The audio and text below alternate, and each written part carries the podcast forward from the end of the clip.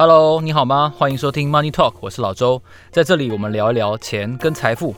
今天呢，首先我想先念一下一位听众朋友的留言，他的名字叫做蛮特别的，日落沼泽椰奶。OK，日落沼泽椰奶，这是一个什么样的口味呢？如果你有兴趣解释的话，我也蛮想听的。他说难免逆风，来听听老周的 Money Talk，推荐给路过的你，这是 Podcast 的某种完成体。喜欢有料的吗？来这里听财经专业的分析，谨慎的讨论，仿佛置身不同时区的思考。哦，他最喜欢的 Netflix 的节目呢是《Orange and the New Black》。他说他有最老套的监狱设定，但每一枪都会往某人的痛点死死打去，然后是另外一群人，然后再另外一群人。然后他的思考跟娱乐效果呢，擦亮了黑色幽默的招牌。呃，我非常谢谢这个听众朋友的留言哦，因为我觉得我也是试着传递。呃，财经专业背后的故事，还有专业本身，它可以是有娱乐性的，它可以是生动的，它可以是赚人热泪的。总之，我觉得能够透过文字跟透过声音的方式去跟大家分享，是一件非常重要的事情。所以，我觉得哦，谨慎的讨论真的真的蛮重要的。我我我自认在这个节目是蛮克制的，我不会邀很 marketing 的来宾，然后不会很很 fancy 很 talky 的这种这种。这种讨论，所以这是很重要的。好，那接下来我们就来讲今天的主题。这一集哦，我们聊一聊 iPhone 十三。我刚刚看完了 iPhone 十三发表会后的一些简介的讯息哦，还好哦这，iPhone 十三 Pro Max 最大的容量呢，它售价新台币应该是五万四千四哦，然后没有像大家预期的一样到了六万，我觉得这是一个苹果在定价策略上的妥协。所以今天这一集呢，我们就从 iPhone 十三的发表会来思考一下，探讨一下 iPhone 的前景，还有库克的前景到底是什么。我们先从 iPhone 十三开始说起好了。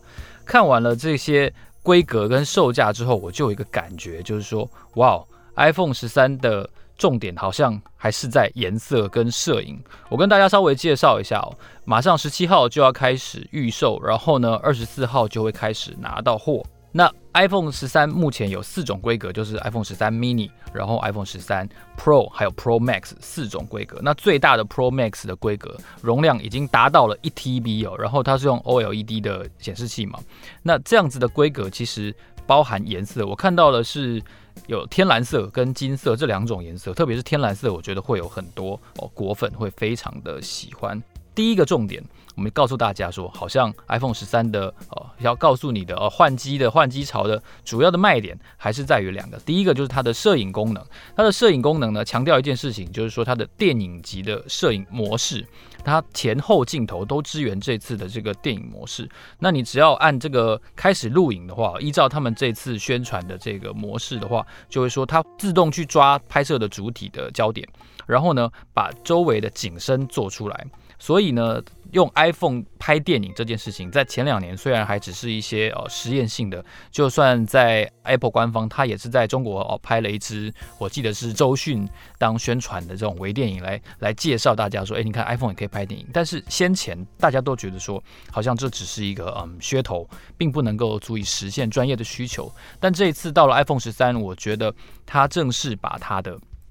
整个搭配容量到一 TB 之后呢，电影级的摄影能力这件事情变成了 iPhone 十三的一个重点。然后啊，当然他也强调说，哦，它的荧幕玻璃更坚固啊什么。但是好像屏下指纹这件事情，我觉得在在最近几代的 iPhone 好像都没有看到。但是其实蛮多人都说他们需要 iPhone 的屏下指纹辨识这件事情。我觉得在在疫情的时候，可能大家都还是会戴口罩啊，对不对？所以我觉得。这件事情其实是蛮重要，但是很可惜这次没有看到。那除此之外呢，iPhone 十三它也很强调，除了电影的摄影之外，它也强调的是这个相机的能力哦。因为他说他历来的最大的感光元件就用在 iPhone 十三，然后他这次还有一个光学雷达扫描仪，让他在拍摄夜间模式的人像照模式的时候看起来会更好看。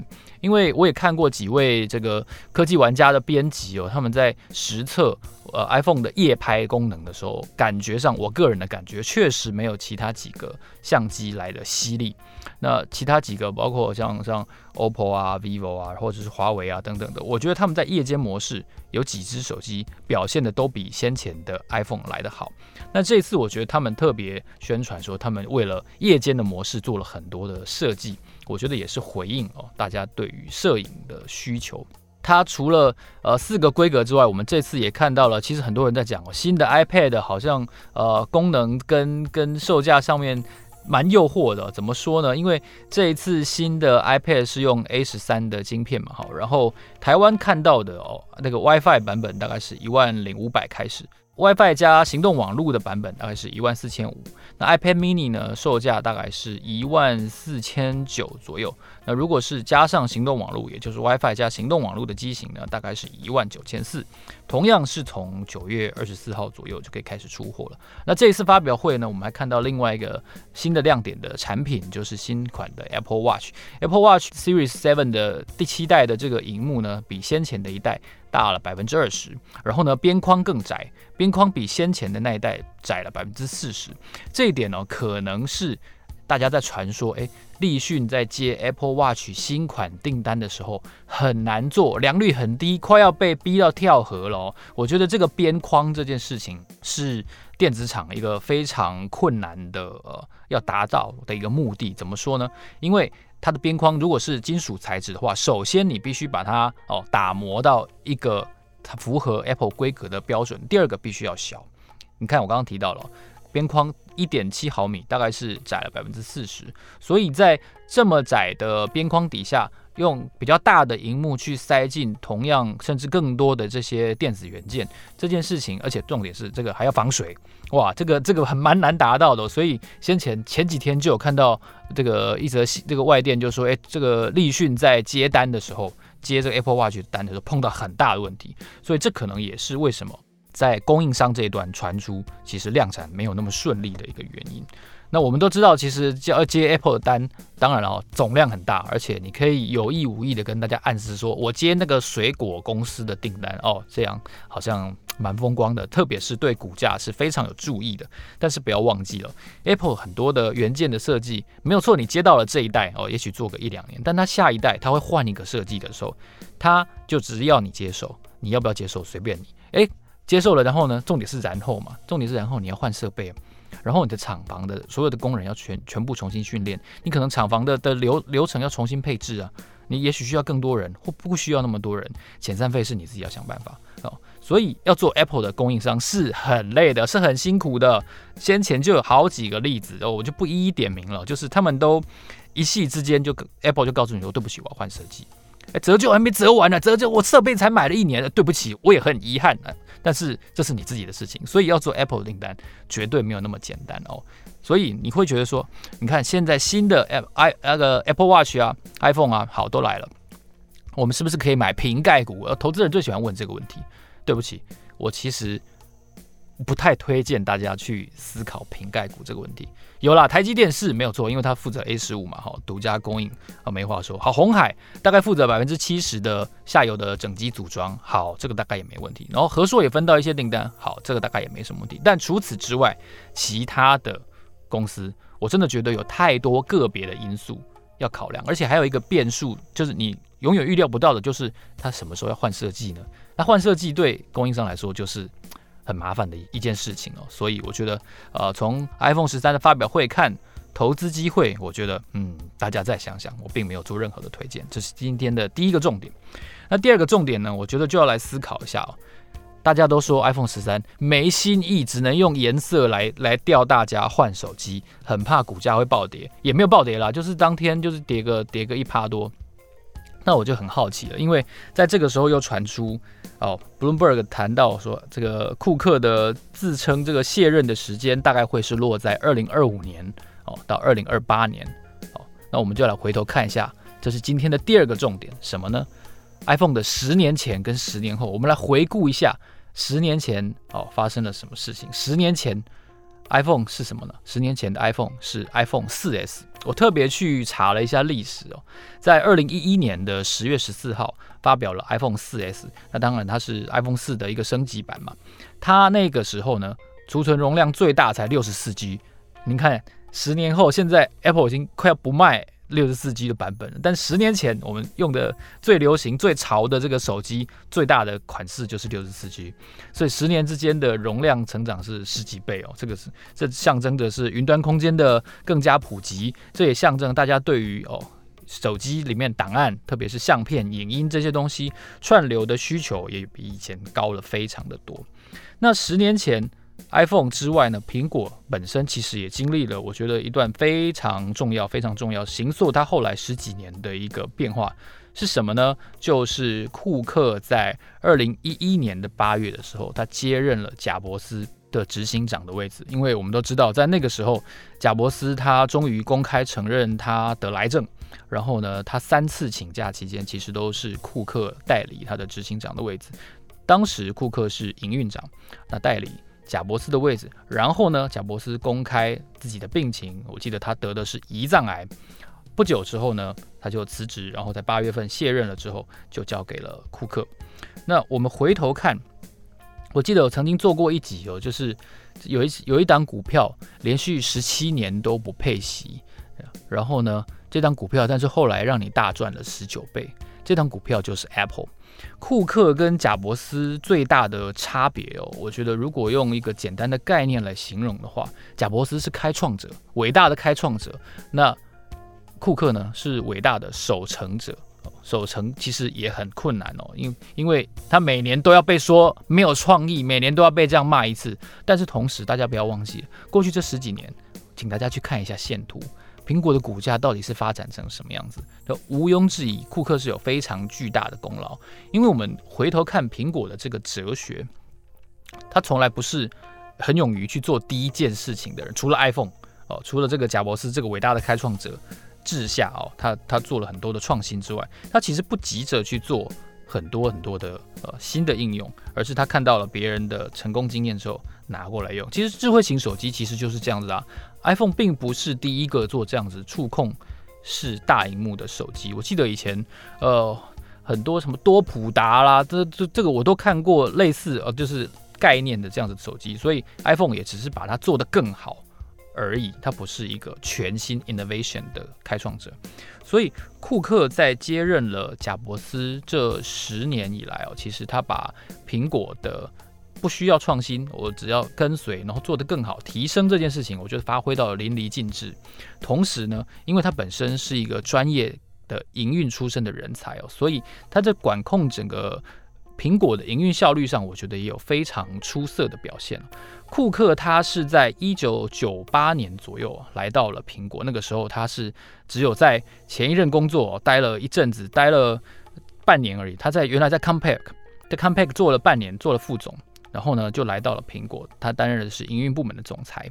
那随后呢，他就一举一直做了十几年之久。其实他在在一加入 Apple 之后，这个就有一件非常值得一提的事情，就是说，因为他专长是营运控管嘛，他要分流，他要效率化，然后去去除那些瓶颈跟隐藏的成本。所以哦，就有人发现他在加入 Apple 的两年内，他把公司的库存的周转天数哦，从七十天。缩短到差不多十天，哇，这件事情真的很困难的，因为你想想看，很多东西是叫了，然后经销商不急着卖，不然就是经销商拼命急着要卖，但是你没有货，对不对？它协调生产、需求、运输各个部门之间的一些瓶颈、一些困难，然后呢，去一一的去击破这些瓶颈跟困难，然后让苹果的营运的效率变得很高。两千年还是非常非常。早期哦，我们甚至那个时候应该还没有看到 iPad 吧？iPad 好像都还没看到。那那个时候他就展现说营运效率方面的一些长才。果然，我觉得这件事情在过去这十几年其实也看到了一个一个呃明显的一个效果。怎么说？首先，我看到了是原来我记得 iPhone 应该是红海独家做下游的整机组装，后来也加入了和硕，那和硕占的份额甚至越来越大。